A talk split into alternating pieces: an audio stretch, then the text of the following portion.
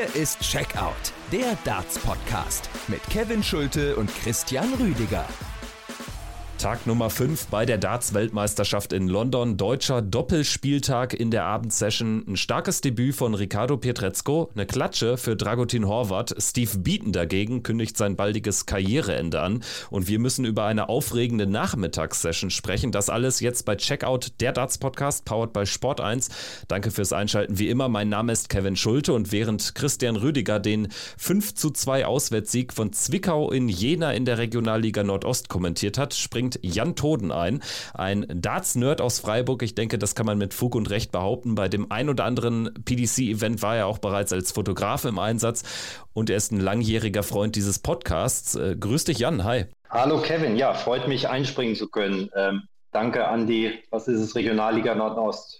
Ja, genau. Danke, dass du einspringst heute zu später Stunde, wobei fast schon frühe Stunde, denn wir beginnen diese Aufnahme um fünf Minuten vor Mitternacht. Das ist äh, die mit Abstand früheste Aufnahme. Es lag an einer dann doch sehr, sehr fixen Abendsession, die sehr hoch gehypt wurde. Natürlich aus deutscher Sicht zu Recht mit zwei deutschen Spielen. Aber im Nachhinein muss man fast sagen, die Nachmittagssession war deutlich besser und aufregender. Ja, also da äh, gehe ich komplett mit. Ähm, ich denke, da haben wir, ähm, man kann sich streiten, vielleicht sogar drei, vier unerwartete Ergebnisse eigentlich gesehen und ähm, auch ja, Dramatik, rasante Spiele. Ja, ich war begeistert. Und die Begeisterung, die hat sicherlich mit äh, Tomoya Goto unter anderem zu tun. Damit gehen wir jetzt rein in die erste Partie, in die Besprechung dieser Nachmittagssession. Tomoya Goto, der Japaner, gewinnt mit 3 zu 1 gegen Ian White. Er hat erst Schwierig angefangen, sag ich mal. Im ersten Satz im Decider vergibt er nämlich selbst, der junge Japaner, vier Darts auf Doppel. Dann ist es White, der auch vier Darts liegen lässt und Goto am Ende mit Settert Nummer 6 zum Satzgewinn. Er zieht auch den zweiten Satz im Decider. Ian White kommt dann nochmal zurück, aber hinten raus ist es auch einfach klasse gespielt von Goto, der sehr auch an den Auftritt von Manlok Leung erinnert hat. Wie ging's dir, als du die Partie geschaut hast? Ich hatte dir ja gestern, glaube ich, mal geschrieben, dass mich diese jungen Asiaten äh, wirklich jetzt abholen und begeistern. Ich fand die ersten Tage, ähm, salopp gesprochen, die älteren Kollegen aus Asien da ähm, nicht ganz so äh, vom Rhythmus und der Mimik, aber Goto war natürlich nach gestern Leung ähm, ja auch, fand ich wieder, ähm, hat einen komplett abgeholt und hat auch komplett abgeliefert und ähm, gerade auch seine Doppelstärke dann, die den Unterschied letzten Endes wahrscheinlich ausgemacht hat zu White, ja, wirklich toll, hat da echt einiges getrommelt. Goto hat nach 0 zu 2 Rückstand im zweiten Satz einfach unfassbar getrommelt, nimmt 80 Punkte raus im, im vierten Leg, spielt einen 11 Data im Decider hinterher. Am Ende habe ich mal mir das nochmal notiert, 38 Darts für drei Legs und Ian White hat einfach auch dann zu spät und dann auch zu verzweifelt, fand ich, in die Trickkiste gegriffen, als er dann nochmal so richtig White untypisch das Publikum animiert hat zu einem Zeitpunkt, wo es schon viel zu spät war. Das ähm, war White untypisch. Äh, er hat sich da irgendwie von seiner Linie abbringen lassen. Ja, irgendwann war klar, in welche Richtung ähm, äh, das Match läuft. Und ja, der vierte Set war ja dann auch wirklich ähm, ganz eindeutig mit 3 zu 0 an den Japaner. Da kam dann auch wirklich nicht mehr viel letzten Endes bei, äh, bei Diamond. Ne? Und äh, Tomoya Goto wird am Samstag dann zurückkehren in den Eli Pelli, wird spielen gegen Ryan Searle. Und wir dürfen alle gespannt sein, wie sich die jungen Asiaten jetzt eben dann auch in der zweiten Runde präsentieren. Wir haben ja Manlok Leung am morgigen äh, Donnerstagabend gegen Gabriel Clemens. Wir haben Tomoya Goto gegen Ryan Searle, also am Samstag. Wir hatten dann auch ein aufregendes äh, zweites Spiel in der Nachmittagssession zwischen Richie Adhouse und Jeffrey de Graaf. Und hier würde mich erstmal interessieren, hattest du einen klaren Favoriten oder hattest du überhaupt irgendwie eine Tendenz in dieser Begegnung, bevor es losging? Nee, ich hatte keinen klaren Favoriten. Dazu muss ich aber auch sagen, dass ich letzten Endes Jeffrey de Graaf zu wenig gesehen habe. Ich hatte, und da lag ich am Ende ja falsch, eigentlich gedacht, dass Richie Edhouse sowas wie im letzten Jahr nicht mehr passiert und dass er äh, diesmal äh, durchgeht. Aber das genau hat der schwedische Holländer ja dann unterbunden. Wirklich völlig verrückt, dass äh, sich hier so eine Doublette ergibt der Ereignisse. Adhouse im Vorjahr gegen David Cameron. Tatsächlich ein Desaster auf die Doppel gewesen im entscheidenden Moment. Er hat da schon mit 2 zu 0 in den Sätzen geführt und hatte mehrere Matchstarts. Auch diesmal führt er 2 zu 0 in den Sätzen gegen De Graaf.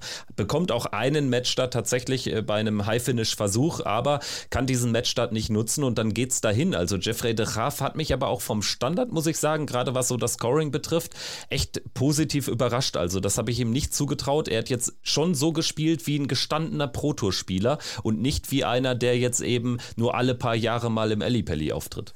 Ja, ich hatte mich vorher auch so ein bisschen von den äh, äh, Zahlen der Saison leiten lassen. Und ich meine, da hat Edhouse deutlich höheren Seasonal Average gehabt. Ähm, aber da hat der Graf, der mit 85 um die Ecke kam, äh, ja diesmal noch acht Punkte draufgelegt und tatsächlich dann auch über Ever, über den Average des letzten Endes äh, rausgeholt. Äh, von der Doppelquote her waren sie beide relativ ähnlich, meine ich. Das war wahrscheinlich auch das, weshalb ich vorher so ein bisschen eher mit Richie Edhouse gegangen war, aber ähm, ähm, da hat der Graf wirklich wie ein, wie ein erfahrener äh, ähm, Spieler performt, ja. Also wenn man einen Vergleich äh, zu einer weiteren Erstrundenpartie ziehen möchte, dann bietet sich natürlich das Spiel Rian van Veen gegen Manlok Leung an, denn auch dort war es ähnlich, dass Leung als nominelle Außenseiter dann diesen zweiten Satz ja schon gewinnen muss, mehrere Setdarts vergibt. Hier war es äh, bei De Graaf ähnlich. Erdhaus äh, kann sich freuen, geht in die zweite Pause mit einer 2-0-Satzführung und trotzdem ist es eine trügerische Führung. De Graaf am Ende hier der 3 2 Sieger und auch er wird eben wiederkommen. Am Freitag wird wird er spielen gegen José de Sousa. Vielleicht ein ganz kurzer Vorgriff zu der Partie. De Sousa gegen De Graaf, da könnte vielleicht auch ein bisschen was gehen für den Schweden oder den niederländischen Schweden, den schwedischen Niederländer, wie auch immer. Ja, ich denke, ähm, genau, es gibt unglücklichere Lose für die zweite Runde als José de Sousa. Ich denke, was da ähm, in diesem Jahr gelaufen ist, ist nicht so, dass man da zittern muss. Ist vielleicht äh, so ein Los wie auch Kellen Ritz, zu dem wir vielleicht später noch kommen weil du den Vergleich zu gestern gezogen hast, mir ist da noch was anderes aufgefallen. Ich fand auch die Körpersprache von Richie Edhouse dann äh, wirklich gegen Ende, ähm, ja, man muss fast sagen, unterirdisch. Und äh, ähnlich hat ja äh, Gian van Veen gestern zum Teil auch mit reagiert. Und ich glaube, das ist nie gut, wenn du ähm, deinem Gegner ähm, auch in so einem letzten Endes ja knappen Match dann zeigst, ja, dass er in deinem Kopf drin ist und dass du selber nicht mehr dran glaubst. Also äh, die Körpersprache sprach ganz klar dagegen, dass er das Ding nochmal an sich reißt. Und so schlecht die Körpersprache bei Erdhaus war, so gut war sie auch bei De Raaf. Klar, nach dem 2-0 wirkte er auch mal kurz niedergeschlagen, aber ist dann eben aus der Pause gekommen und hatte einen sehr fokussierten Blick und hat sich nichts anmerken lassen. Also das muss man auch ihm äh, zugute halten. Also äh, sprechen wir jetzt über Partie Nummer 3. Keegan Brown gegen Boris Kritzmer ging dort ähnlich knapp zu im ersten Satz. Danach war es aber eine klare Kiste zugunsten des Kroaten und ich hatte einen ganz treffenden Kommentar gesehen bei mir im äh, Twitter-Feed und zwar schrieb da einer, er hätte gerne Pascal Rupprecht in dieser Partie gesehen. Ne? Also Pascal Rupprecht, der gegen Bullshooter Boris Kritzmer am Last Chance Qualifier Tag auf bitterste Art und Weise verliert. Er hätte gegen diesen Keegan Brown, glaube ich, auch gut ausgesehen. Das glaube ich äh, auch. Gleiches war ja gestern auch so ein bisschen bei ähm, Daniel Klose. Ähm, da hätte man auch gedacht, Mensch, Darren Webster, ähm, den hättest du jetzt aber äh, geschlagen. Ja, auf jeden Fall. Keegan Brown ähm, ist nie so richtig reingekommen, muss man ganz klar sagen. Er ist ja auch, das war ja eine ulkige Note am Anfang, äh, von John McDonald falsch angekündigt worden, äh, ja, als Boris Kretschmer.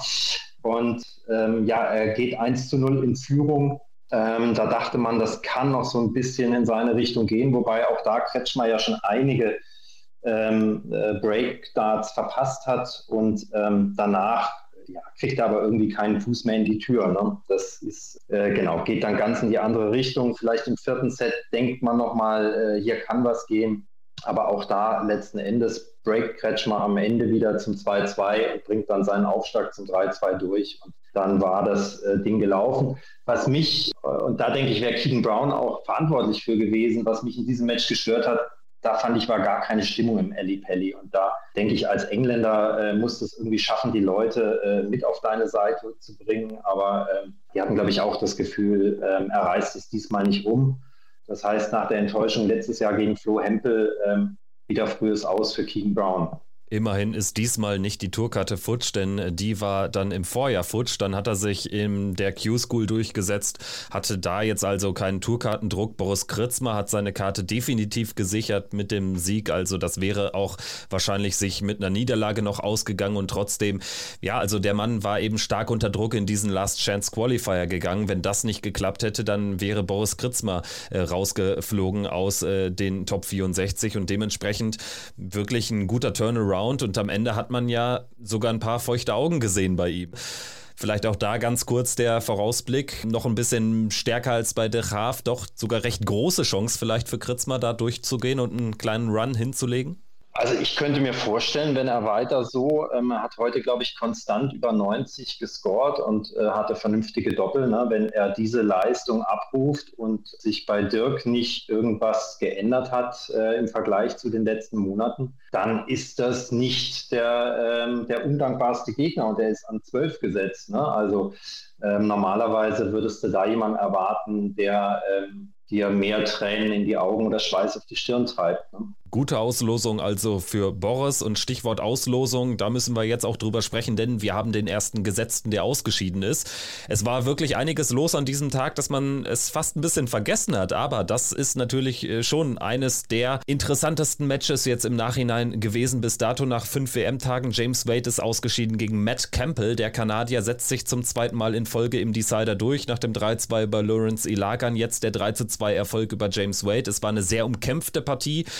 Meine Blitzanalyse, James Wade hatte zu wenige James Wade-Momente. Wie fällt deine aus? Vor allem die Doppel waren am Ende mit 35 Prozent nicht James Wade-like. Und ähm, ich glaube, so oft wie er heute die Doppel 10 verpasst hat, das ist ihm wahrscheinlich seit der Jugend nicht mehr passiert.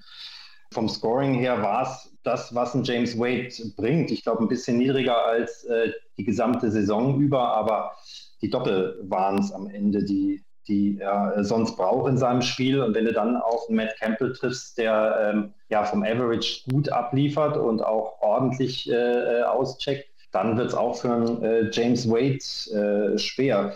Ich hatte bis zum Ende immer gedacht, naja, fünfter Satz und dann wird James Wade eben James Wade Dinge machen, aber ähm, es war dann nicht so. Und genau im letzten Satz gelingen Matt Campbell zwei Breaks. Ähm, auch das ist sehr unlike James Wade. Ne? Und da ist der gesetzte Spieler raus und ähm, hat für ihn ja auch zur Konsequenz, dass es jetzt doch in der Weltrangliste ein Stück weiter nach unten geht. Ne? Ja, definitiv raus aus den Top 16 der Welt. Er war ja kurz vor der EM äh, auch schon einmal ausgeschieden, zum ersten Mal nach anderthalb Jahrzehnten, hat dann das Finale in Dortmund erreicht und jetzt äh, geht es dann allerdings wieder zurück. James Wade hatte diesen einen typischen Wade-Moment dann doch eben, viertes Leck im dritten Satz, als er da mit dem letzten Dart Tops trifft und dann diese wichtige 2 zu 1 Führung ihm gelingt. Er dann auch mal Matt Campbell so ein bisschen stehen lässt, auch mal bewusst ein bisschen verzögert, bevor er dann in den äh, vierten reingeht, aber es hat gar nichts gebracht. Also Campbell wirklich stoisch weitergespielt und hat ja dann sogar ein Leck früher im fünften Satz schon einen Matchstart vergeben. Wade kam dann nochmal ran, aber danach, das war dann wirklich äh, sehr, sehr untypisch. Und in diesem vierten Leck kam es auch zu einer äh, Szene, meine ich, wo ähm, James Wade eine Single 16 verpasst, um sich zu stellen. Und genau, dann war es äh, vom Prinzip her vorbei. Da ist mir auch aufgefallen, genau, er verpasst die 16 bei 56 Rest, trifft die 7, steht dann bei 49, muss dann natürlich über die 9 gehen für sein Tops. Und die 9 war auch rein gezittert. Die wäre fast in der Doppel-9 gelandet und dann wäre ihm sogar um ein Haar das Kunststück gelungen, bei 56 Rest in der entscheidenden Situation nicht einen einzigen Dart auf Doppel zu finden. Also James Wade untypisch, dementsprechend dementsprechend kann man am Ende, denke ich, von einer verdienten Niederlage sprechen. Für uns alle bietet äh, sich natürlich jetzt da ein sehr, sehr interessanter Blick auf das Draw, denn Matt Campbell, also nach Weihnachten wieder am Start, wird übrigens nach Kanada reisen in die Heimat, Weihnachten dort verbringen, also hat jetzt äh, vielleicht dann auch ein bisschen Jetlag, wird in Runde 3 spielen gegen Gilding, Kist oder Littler. Also einer aus diesem Quartett wird im Achtelfinale stehen. Das äh, macht schon Laune aus neutraler Sicht, oder? Absolut, sehe ich genauso und ähm ich habe auch im ersten Moment gedacht, als der sagte, oder ich glaube auch die, die äh, Reporter dachten das ja auch, ähm, dass das ein Scherz ist, als er sagte, er fliegt morgen nach Hause und ist äh, nach Weihnachten zurück. Aber ähm, im Sport gibt es diese Momente ja immer wieder. Also ich weiß nicht, erinnern wir uns an die Dänen, die da äh, vom Pool weg äh, Fußball-Europameister wurden. Vielleicht ist es genau das, was er braucht, jetzt mit seinen Kindern da äh, am Weihnachtsbaum zu sitzen, zurückzukommen und dann vielleicht einen motivierten Luke Littler rauszunehmen. Ne? Wer weiß es. Ähm, ich glaube, er ist bisher immer im Elli Pelli in der ersten Runde rausgegangen. Jetzt hat er zweimal gewonnen. Also ich wollte die Reisestrapazen nicht haben, aber äh, vielleicht ist es genau das, was er braucht und sein Weg zum Erfolg. Und dann wird es in dem äh, Teil des Draws wirklich, wirklich spannend. Mit diesem Überraschungssieg von Matt Campbell wurde der Nachmittag abgerundet und wir können jetzt über den Abend sprechen. Das ging los mit einer sehr, sehr schönen, schnellen Begegnung zwischen Steve Beaton und Wessel Neimann. Wessel Neimann, der Debütant, äh, der ja als leichter Favorit in diese Begegnung ging. Das geben auch die Werte, die Statistiken des Jahres her, aber Steve Beaton hat Steve Beaton Dinge gemacht, hat seine ganze Erfahrung ausgespielt und in den richtigen Momenten wirklich gute Setup-Shots äh, gemacht, hat dann auch wirklich wenig liegen lassen. Es war ja ein sehr, sehr umkämpftes Spiel, aber am Ende mit 3 zu 1 Steve Beaton hier der nicht unverdiente Sieger. Wie hast du es gesehen, diesen Auftritt vom Bronx Donuts? Am Ende, wenn man über das Spiel guckt, ne, sind die, ist es komplett ausgeglichen. Ich glaube, es sind 9 zu 8 Legs. Die Checkouts und die äh, Averages sind quasi identisch. Ich glaube, bei Neimann sogar ein bisschen höher. Ähm, ich hatte dir zwischendrin ja mal geschrieben, dass mir der Neimann echt gut gefällt und ähm, so im zweiten Satz, ähm, Mitte des zweiten Satzes, da hat er, glaube ich, auch eine High-Finish rausgenommen, 107er da dachte ich, wow, wenn der dieses Tempo weiterzieht, dann äh, kann das für Steve Beaton ähm, eng werden. Aber ähm, ja, Steve Beaton lässt sich weder ähm, durch eine Fallon Sherrock noch durch einen jungen, aufstrebenden Spieler ähm, hier aus der Ruhe bringen. Ne? Und ähm, ja, also Respekt äh, war nachher ganz, ganz klar. Ähm, durch den Set-Modus klingt es ein bisschen klarer, als es wirklich war. Aber ist letzten Endes verdient weiter, Steve Beaton. Steve Beaton immer für eine Überraschung gut. Die fette Überraschung, die kam dann allerdings im Anschluss im Presseraum, denn Steve Beaton hat angekündigt, dass er nur noch das nächste Jahr spielen wird. Also er wird ja Anfang des Jahres, meine ich, 60 Jahre alt und er wird dann eben spätestens nach der WM 2025, wir hoffen alle, es wird die 34. WM-Teilnahme in Folge. Er wird dann tatsächlich aufhören, hat das auch begründet damit, dass ihn seine Frau quasi über Jahrzehnte kaum sieht und er dann jetzt doch irgendwann mal Schluss machen möchte. Sicherlich für alle eine Überraschung. Ja, ähm, denke, wenn du dich dahinter fragst, irgendwann muss es zu Ende gehen und das ist dann schon das verdiente Rentenalter und ähm, er hat da sicher einiges eingespielt die letzten Jahre und familiär kann man das natürlich verstehen.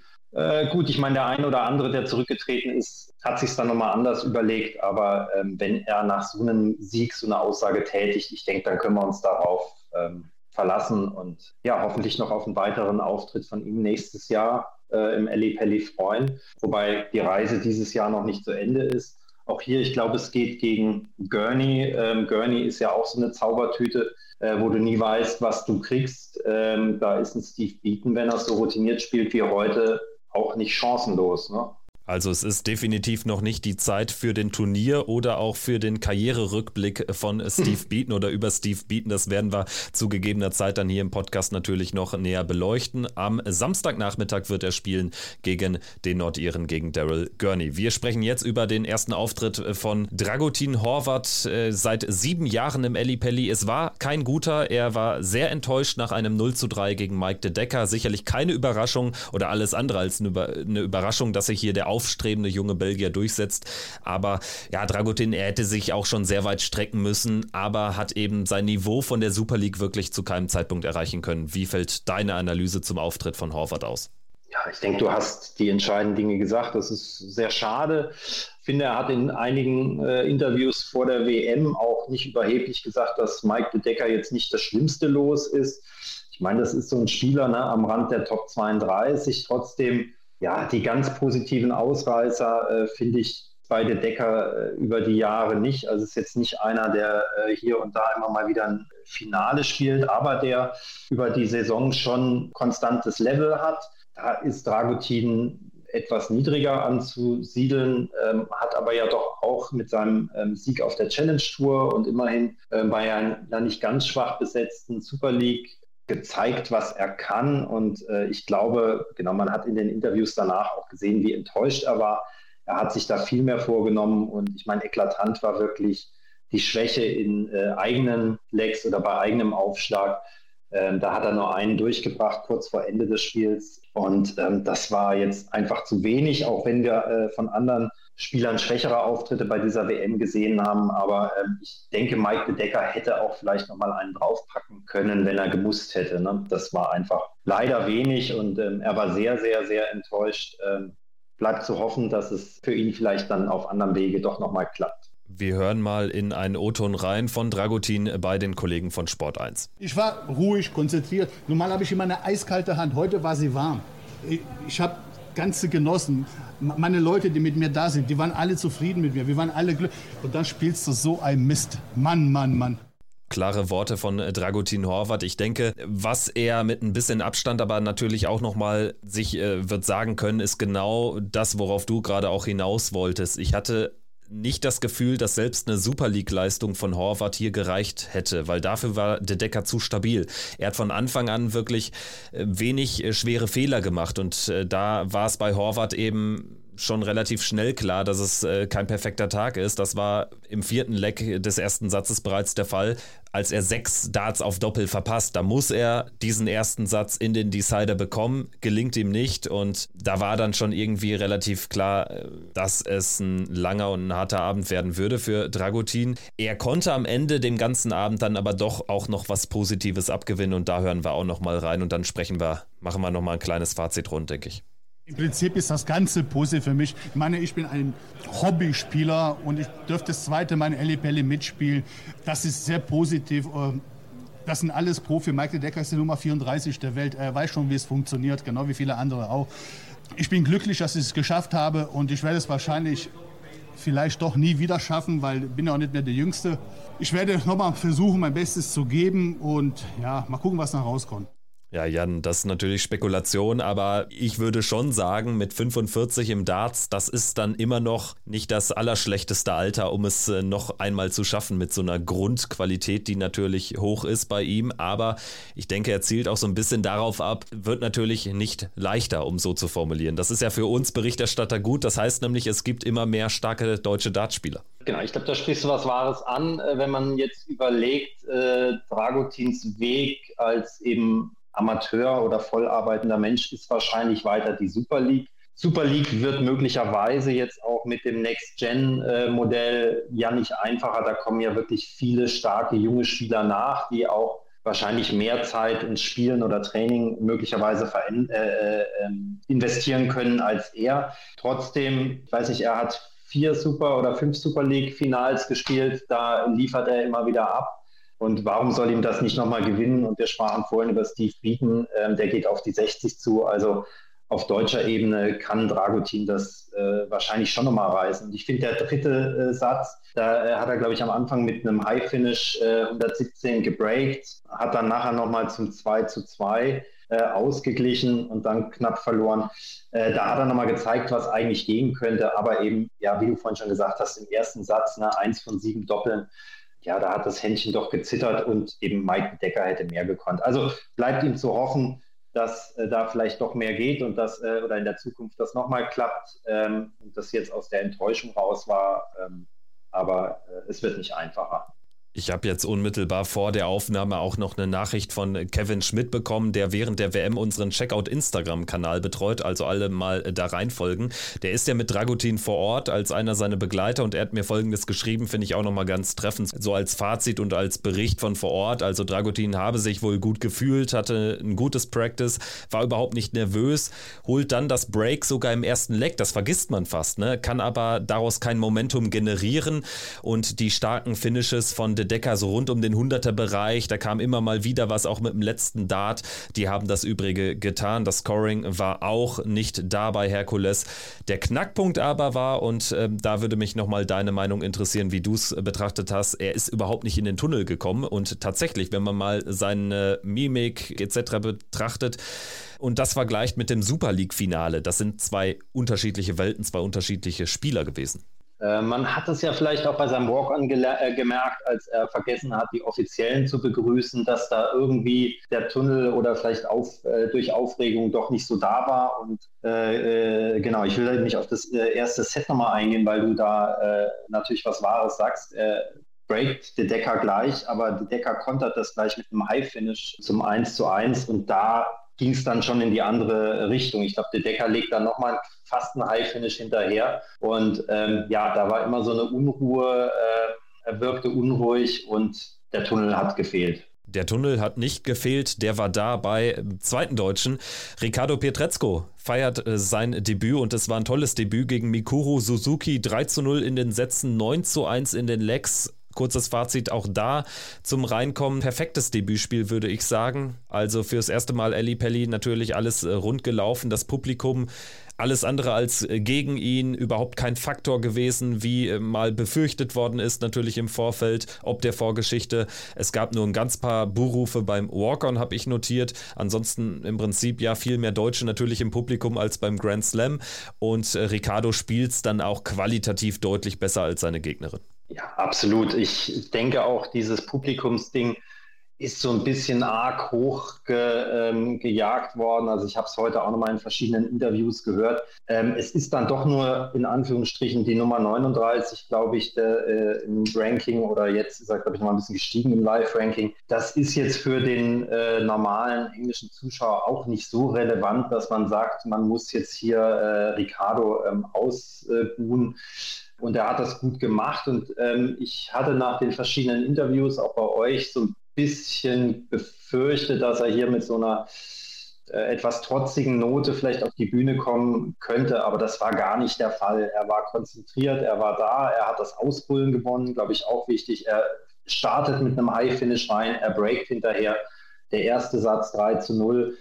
Und ähm, er checkt, wie er immer checkt. Genau, also er ist optimal in dieses Turnier gestartet. Sicher auch eine dankbare Gegnerin in diesem Fall, die auch irgendwie nicht versucht hat, das Publikum jetzt noch unfair auf ihre Seite zu ziehen. Aber da war der Unterschied zwischen beiden auch zu groß. dass das hätte Ricardo in jedem Fall nach Hause geschaukelt. Und ähm, ja, ich fand das sehr überzeugend und ähm, er, man kann sagen, er ist nicht so gefordert worden, aber trotzdem hat er immer wieder ähm, doch gute Dinge abgeliefert und auch im, im dritten Satz nochmal ein High-Finish und äh, souverän hat überhaupt nichts anbrennen lassen.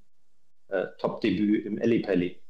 Ich fand sogar den ersten Satz noch am gefährlichsten für ihn, weil Mikuru Suzuki da zumindest scoring-technisch nicht ganz weit weg war häufig. Also Ricardo hat da sehr viele Finishes in diesem Zwei-Dart-Bereich weggenommen, 70, 80, 90, 100. So in diesem äh, Bereich war er richtig stark und Suzuki war scoring-technisch da auf einem ähnlichen Niveau unterwegs, hat dann die Möglichkeit aber gar nicht bekommen, weil Ricardo eben immer einen Schritt schneller im äh, Doppel war.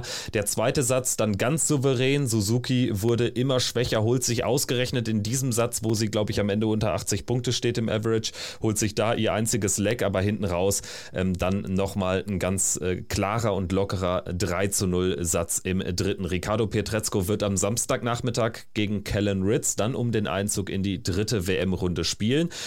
Und da wird er jetzt auch zumindest nicht als großer Außenseiter reingehen, wäre meine These. Definitiv. Ich glaube, nach dem was äh, bei Kellen Ritz dieses Jahr alles äh, gewesen ist, muss man eigentlich Ricardo hier als Favoriten sehen. Klar, ein Kellen Ritz in Bestform ähm, ist immer ein Gegner, den du fürchten musst, aber das haben wir doch in letzter Zeit relativ selten gesehen und da ist äh, Ricardo äh, sicher über die letzten Monate äh, insgesamt von der Performance her ähm, der bessere Spieler. Für mich ist er auch vorne, also ich ähm, glaube nicht, dass der gesetzte Spieler sich in dieser Partie durchsetzen wird, sondern es wird ein Sieg für Ricardo Pietrezco. Aber darüber sprechen wir dann in einer der nächsten Folgen, wenn es soweit ist, natürlich nochmal on Detail. Eine Frage noch, die uns auch ein paar Leute gestellt haben via Instagram in unseren Nachrichten. Warum hat denn Ricardo Pietrezco nicht diese Paddy Power Werbung auf seinem Trikot gehabt, obwohl er ja über 25 ist? Das ist ja die Altersgrenze offen offenbar, ähm, wo die jungen Spieler dann oder die jüngeren Spieler dann eben statt der Paddy Power Werbung für die Prostatakrebs Stiftung werben auf ihrem Trikot der Stiftung von Martin Adams. Wir kennen die Geschichte. Ricardo allerdings hatte auch die Prostatakrebs Stiftung auf seinem Trikot und die Erklärung liefert sein Manager Micha Wattenberg. Wir hören mal rein. Also Kevin, es ist so, dass Ricardo den Hauptsponsor Paddy Power nicht bei sich auf dem Trikot hat, weil sich der Hauptsponsor Paddy Power als Wettanbieter natürlich an volljährige Menschen richtet und das ganze Pikachu Pokémon Franchise, was Ricardo fährt, so in quasi in den Augen der PDC sich natürlich an ein jüngeres Publikum und auch teilweise explizit an Minderjährige richtet und diese anspricht. Und demnach äh, wurden wir und wurde Ricardo auch im Vorfeld, ja, weitläufig vorher äh, darüber in Kenntnis gesetzt, dass er bei der WM dann nicht den Hauptsponsor Paddy Power tragen wird, sondern irgendwas anderes anstelle. Ich wusste jetzt bislang auch noch nicht, was es ist, aber es ist diese Prostate Cancer Aktion, die Charity Aktion, die damit unterstützt wird. Natürlich gibt es da jetzt auch die ein oder andere Frage, dass das nicht unbedingt so super Sinn macht. Ich sag mal, beim Grand Slam hatte er genau das gleiche Trikot an und äh, wenn da jetzt Mr. Vegas drauf ist, anstatt Paddy Power, ja, dann lässt sich auch über die Sinnigkeit äh, streiten, ob das jetzt unbedingt so ein ganz anderes äh, Publikum anspricht, weil ich kenne jetzt auch nicht unbedingt äh, so viele Minderjährige, die Online-Slots spielen. Nein, aber deswegen, das ist einfach bei der WM nochmal eine andere Reichweite und äh, genau deswegen die Entscheidung der PDC. Ich hoffe, das hilft. Das also nochmal der ganz spezielle Deep Dive in diese Thematik. Ich würde sagen, damit machen wir den Deckel drauf auf die Partie von Ricardo Pietrezco und sprechen jetzt über den Abschluss des Abends. Es war ein ebenso deutlicher 3 zu 0 Erfolg von der Nummer 2 der Welt von Michael van Gerven gegen den Iren Keen Barry. Ich habe dir direkt nach dem Spiel oder schon nach dem zweiten Satz, meine ich, geschrieben, eigentlich ähm, hätte Keen Barry in diesem Moment, wo wir alle in der Werbung saßen, äh, bei 2 zu 2 im zweiten Leck gerade zum 2 zu 0 in den Sätzen für sich anwerfen müssen. Denn im ersten Satz hat er zweimal wirklich große Chancen verpasst, ein Leck zu holen den kann er eigentlich mit 3 zu 1 äh, ziehen, den Durchgang. Und im zweiten Satz, dann im, im zweiten Leck, äh, ist es Michael van Gerven, der die 167 Punkte rausnimmt. Aber abseits einer solchen besonderen Aktion war es einfach Keen Barry, der auf die Doppel unterirdisch agiert hat. Ja, ich glaube, er war am Ende irgendwo bei 10 bis 12 Prozent, hat sogar häufiger als MVG auf die Doppel geworfen und hatte ja eigentlich so ein ganz gutes Scoring. Und ähm, ja, da muss er sich wirklich fragen, ob er da nicht hätte mehr rausholen können. Äh, ich meine, man kennt diese Spiele über die letzten zwei, drei Jahre, in denen äh, MVG, wenn der Gegner äh, dagegen drückt, dann auch mal hier und da doppel liegen lässt. Ich meine, genau, King Barry spielt nach einem 96er Average. Damit würde ich auch sagen, muss mehr drin sein. Und das kann doch nicht das sein, äh, äh, mit dem sich ein King Barry hier äh, zufrieden gibt. Also äh, mir hat auch da die Körpersprache nicht ganz gefallen. Äh, ich finde, da muss er sich irgendwie mehr pushen und mehr, mehr reinholen. Er hat das so ein bisschen hingenommen. Ne? Ähm, und ja, er war, wie du sagtest, ich glaube, am zweiten Satz war er eigentlich äh, zehn Punkte, glaube ich, fast im Average besser als MVG, aber verliert das Set mit 3 zu 1. Und das war der Punkt, an dem du dich gemeldet hast. Also da muss er sich ärgern. Äh, hätte mich mal interessiert, danach ein Interview mit ihm zu hören. Michael van Gerven hat äh, diese Auftaktpartie ähnlich bestritten wie Luke Humphreys gegen Lee Evans, würde ich sagen. Also auch da war für den krassen Außenseiter viel mehr drin. Der Außenseiter hat aber auch nicht so richtig dran geglaubt. Das war hier offenbar auch der Fall. Und Keen Barry einmal mehr wirklich eine Enttäuschung. Gerade auch, wenn man sieht, was da eigentlich drin sein müsste. Also vom Scoring her. War er besser als Michael van Gerven oder hat ihn mindestens ausgeglichen? Nur was das Scoring betrifft. Aber die Doppel sind eine Katastrophe. Und äh, Keen Barry dann einmal mehr der dankbare Auftaktgegner tatsächlich für einen gesetzten Spieler. In diesem Fall hat Michael van Gerven ja das Ganze fast angefangen angekündigt, als er meinte, ja, also so richtig Sorgen macht er sich nicht vor diesem Gegner, weil Keen Barry immer, wenn es auf eine große Bühne geht, versagt. Absolut. Und da musst du eigentlich als äh, junger Kerl mit einem guten Spiel auch mal dagegenhalten. Und ähm, ja, so vielleicht wie Leon gestern gegen ähm, äh, Van Feen. Ne? Der, der Vergleich hinkt vielleicht ein bisschen, aber auch da hat Van Feen ja vorher den Mund sehr äh, voll genommen und gesagt, äh, eigentlich nur von der nächsten Runde gegen Gaga gesprochen. Und wenn mein Gegner so äh, tönen würde, dann ja, würde ich mir von einem Spieler mit dem Talent eines King Barry irgendwie mehr erwarten. Scheint bei ihm so ein bisschen so eine Geschichte mit dem Eli Pelli zu sein, vielleicht bei, wie bei Mensur, ähm, so ganz passt es noch nicht, aber äh, er ist, glaube ich, 21 oder 22 Jahre jung. Äh, er wird noch ein paar Mal wiederkommen. Und ähm, ich denke, dass vor der Begegnung MVG gar nicht so froh war über diesen ähm, ersten Gegner, ähm, aber ja, war überhaupt keine Gefahr. Und 3 zu 0 hätten wahrscheinlich die wenigsten erwartet. Ja, wobei ich als äh, Keenberry-Chefkritiker nach der letzten Runde habe es eigentlich kommen sehen. Also äh, sehe mich darin auch äh, bestätigt. Für Michael van Gerven bedeutet das, er kann hier auf einen stabilen Auftritt aufbauen. Er hat die 64% Doppelquote, die dürfen wir auch nicht gering schätzen. Ne? Die gibt ihm erstmal ein gutes Gefühl. Und trotzdem darf er eigentlich hier nicht mit 9 zu 2 in den Lecks. In keiner Welt darf er hier mit 9 zu 2 und 3 zu 0 rausgehen aus dieser Partie. Aber ihm wird es egal sein. Er wird nach Weihnachten äh, zurückkehren nach London London und wird spielen gegen Kim Halbrechts, Richard Feenstra oder Ben Robb. Das jetzt noch sehr viel Spekulation, das lassen wir und sprechen jetzt über den heutigen sechsten Turniertag, die Vorschau. Ich äh, liefere erstmal die drei Erstrundenpartien des Nachmittages. Wir haben Radek Saganski, der Pole gegen Marco Kantele.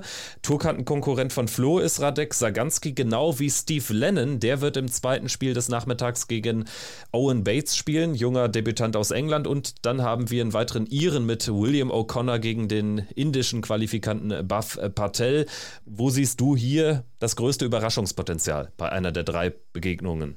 ist die Frage, was man hier als äh, Überraschung definiert. Ne? Ähm, lass es mich mal so sagen. Ich würde sagen, mit dem, was wir zuletzt gesehen haben, wäre Saganski für mich Favorit gegen Kantele.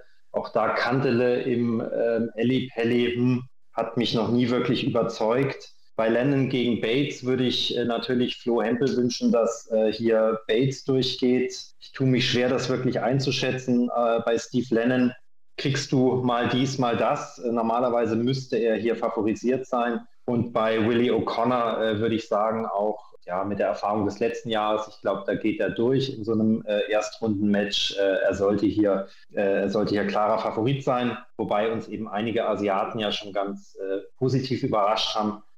Patel das äh, bringen kann, äh, wie die jungen Kollegen gestern und heute, müssen wir morgen sehen. Also O'Connor sehe ich dann doch ganz klar vorne. Saganski, da bin ich mir auch recht sicher, dass er durchkommen wird und bei Lennon so gar nicht. Also da teile ich deine Einschätzung. Ähm, Owen Bates ähm, würde ich vielleicht sogar knapp vorne sehen und das würde Florian Hempel sehr, sehr freuen. Dann würde das weiter zusätzlichen Druck nehmen. Er hat sich ja auch schon gefreut, zum Beispiel über den Sieg von Thibaut Tricol über Mario van den Buchade. Vorgestern war es ja sprechen wir über das äh, Zweitrundenspiel am Nachmittag. Ross Smith gegen Nils Sonnefeld. Sonnefeld äh, mit seinem ersten Sieg im Pelli, aber ganz schwach unterwegs gewesen, gewinnt mit einem 79er, wird sicherlich nicht, nicht nochmal so schlecht spielen, aber Ross Smith ist einfach zu gut. Der wird ihn auch über ein paar 180er schnell in die Schranken weisen, wäre so meine Theorie. Dieses Spiel darf Ross Smith nicht verlieren. Nils Sonnefeld soll sich da über die, ich glaube, 7500 Euro für das gewonnene Spiel äh, freuen und äh, dann im nächsten Jahr wiederkommen. Ähm, das muss Ross Smith äh, ziehen. Ich kann mir kein Szenario vorstellen, in dem das Spiel anders ausgeht. Wir ziehen dann jetzt zum Abschluss der Folge nochmal in die Abendsession weiter. Da haben wir, wie ich finde, einen ganz, ganz interessanten Auftakt zwischen Ryan Joyce, zuletzt im Halbfinale der Players Championship Finals. Er wird spielen gegen den amerikanischen Debütanten Alex Spellman, aber da bin ich sehr sicher, dass der was zeigen wird, dass der jetzt auch nicht so einen leblos, farblosen Auftritt oder so hinlegt, sondern sich eher im Bereich der asiatischen Young Guns bewegt. Also vielleicht ist da eine Überraschung möglich, aber Joyce natürlich auch gut in Shape. Richard Feenstra wird spielen gegen Ben Robb für Feenstra das erste Mal. Ben Robb äh, bislang immer ja recht hoch gehandelt gewesen im Vergleich zu anderen internationalen Qualifikanten, hat aber selten überzeugen können. Sehe ich Feenstra dann auch mehr oder weniger klar vorne. Und dann haben wir Christian Kist gegen Luke the Nuke Littler. Und hier wird Luke Littler natürlich der Favorit sein nach den letzten Leistungen. Bei Kist hängt einfach alles von der Tagesform ab, wie steht es um seine Gicht, weil wenn er da ähnliche Probleme hat, dann wird es ein 0-3 und könnte sogar in einem Whitewash enden und ansonsten haben wir hier aber mal eine richtig coole Partie. Gehe ich mit. Äh, Kist ist zu allerhand äh, fähig. Ob es dann immer nur die Gicht ist, die ihn da einschränkt, sagen wir dahingestellt. Luke Littler natürlich, ähm, was der die letzten Wochen gewonnen hat, ähm, wie der performt die letzten Monate, äh, sensationell. Und ähm, es wäre natürlich eine tolle Story, wenn der da ähm, weiter durchgeht, in der nächsten Runde dann auf Andrew Gilding äh, trifft. Das wäre ja auch ein Spiel, wie man sich schöner nicht malen kann. Ähm, aber Kist ist äh, für einen jungen Luke Littler nicht der einfachste Gegner. Also da ähm, äh, hängt wirklich, wie du sagst, viel von der Tagesform ab. Und bei den ersten beiden Spielen, ich würde Joyce mit der Form, ich bin kein großer Fan von Ryan Joyce, aber die letzten Wochen und Monate finde ich ihn äh, doch wirklich wieder äh, recht gut. Den würde ich leicht vorne sehen. Wen zwar Rob, ja, ähm, Rob zeigt mir, wird immer hoch gehandelt, wie du sagst, ähm, bringt dann ein bisschen wenig. Aber das finde ich ist offen, das kann in die eine oder andere Richtung kippen und offen und in die eine oder andere Richtung kippen kann auch die letzte Partie des Abends und da freue ich mich sehr drauf, weil ich einfach unfassbar gespannt bin. Wir haben Peter Wright als Nummer 4 der Welt. Er verteidigt die 500.000 Pfund von vor zwei Jahren. Er wird spielen gegen Jim Williams.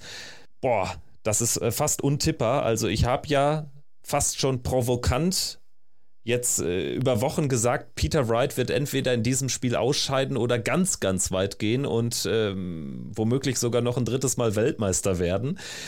Gegen Jim Williams, wenn ich jetzt Geld gesetzt hätte, was ich nie mache und äh, wozu ich auch keinem rate, dann wäre ich jetzt schon sehr, sehr hibbelig, weil Jim Williams ist einfach ein Spieler, der Peter Wright hier rausnehmen kann. Ja, also ähm, ich sehe es ähnlich wie du. Ne? Äh, wir kennen die Geschichte, ein Peter Wright, der in der ersten Runde äh, knapp scheitert, ein Matchstart gegen sich hat, nachher Weltmeister wird. Ähm, wir haben aber auch viele, ja doch schlechte Leistungen von äh, Snakebite dieses Jahr gesehen und ähm, das kann so oder so gehen. Er hat ja die Players Championship Finals verpasst, ähm, also auch lang jetzt nicht mehr äh, auf Wettkampfniveau trainiert. Äh, die erste Frage wird sein, welchen Dart hat er da, äh, wann wechselt er ihn und äh, kann Jim William da, Williams da ähm, irgendwie Profit rausschlagen. Ähm, aber ja, ziemlich offen und äh, ähm, ich verrate nicht zu viel, wenn ich sage, dass ich beim Kicktipp-Spiel äh, von Checkout ähm, auf Jim Williams gesetzt habe. Ja, also ich bin dann äh, knapp auf Peter Wright gegangen. Was ich mir nicht vorstellen kann, ist hier ein klares 3-0. Also wenn Peter Wright wirklich einen guten Touch hat und äh, so Mitte 90 spielt, ich glaube trotzdem, dass Jim Williams auch unter diesen Umständen eben ein sehr undankbarer Gegner wäre. Ich sehe hier fast äh, sicher zumindest fünf Sätze. Also die erwarte ich schon fast und ähm, erwarte eben dann auch einen deutlich längeren Abend als dieser fünfte. Ich würde sagen, Jan, wir haben die großen und kleinen Themen besprochen. Wir haben jetzt auch mal unsere Predictions losgelassen für den heutigen sechsten Tag. Ich danke dir sehr. Ich hoffe, es hat Spaß gemacht. Ja, total. Also ähm, bin da auch gerne wieder mit dabei, wenn ähm, mal jemand ausfällt. Ja, war ein toller Tag, um mal mit dir das Ganze äh, zu besprechen. Äh, also wirklich gerade der Nachmittag, wie wir vorhin gesagt haben, äh, tolle Sache. Und dann mit Pikachu, ein zweiter Deutscher, der weiterkommt. Also ähm, besser kann doch so ein Dartstag gar nicht sein. So sieht's aus und mit diesen Worten verabschieden wir uns jetzt. Das war Checkout, der Darts Podcast powered by Sport 1 nach Tag Nummer 5 bei der Darts Weltmeisterschaft 2024 im Alexandra Palace. Morgen dann unsere Analyse zu Wright, zu Littler und allen anderen plus der Ausblick auf das Auftaktspiel von Gabriel Clemens am morgigen Donnerstagabend gegen Mann Lok Leung. Danke fürs Einschalten, macht's gut, bis morgen. Ciao, ciao.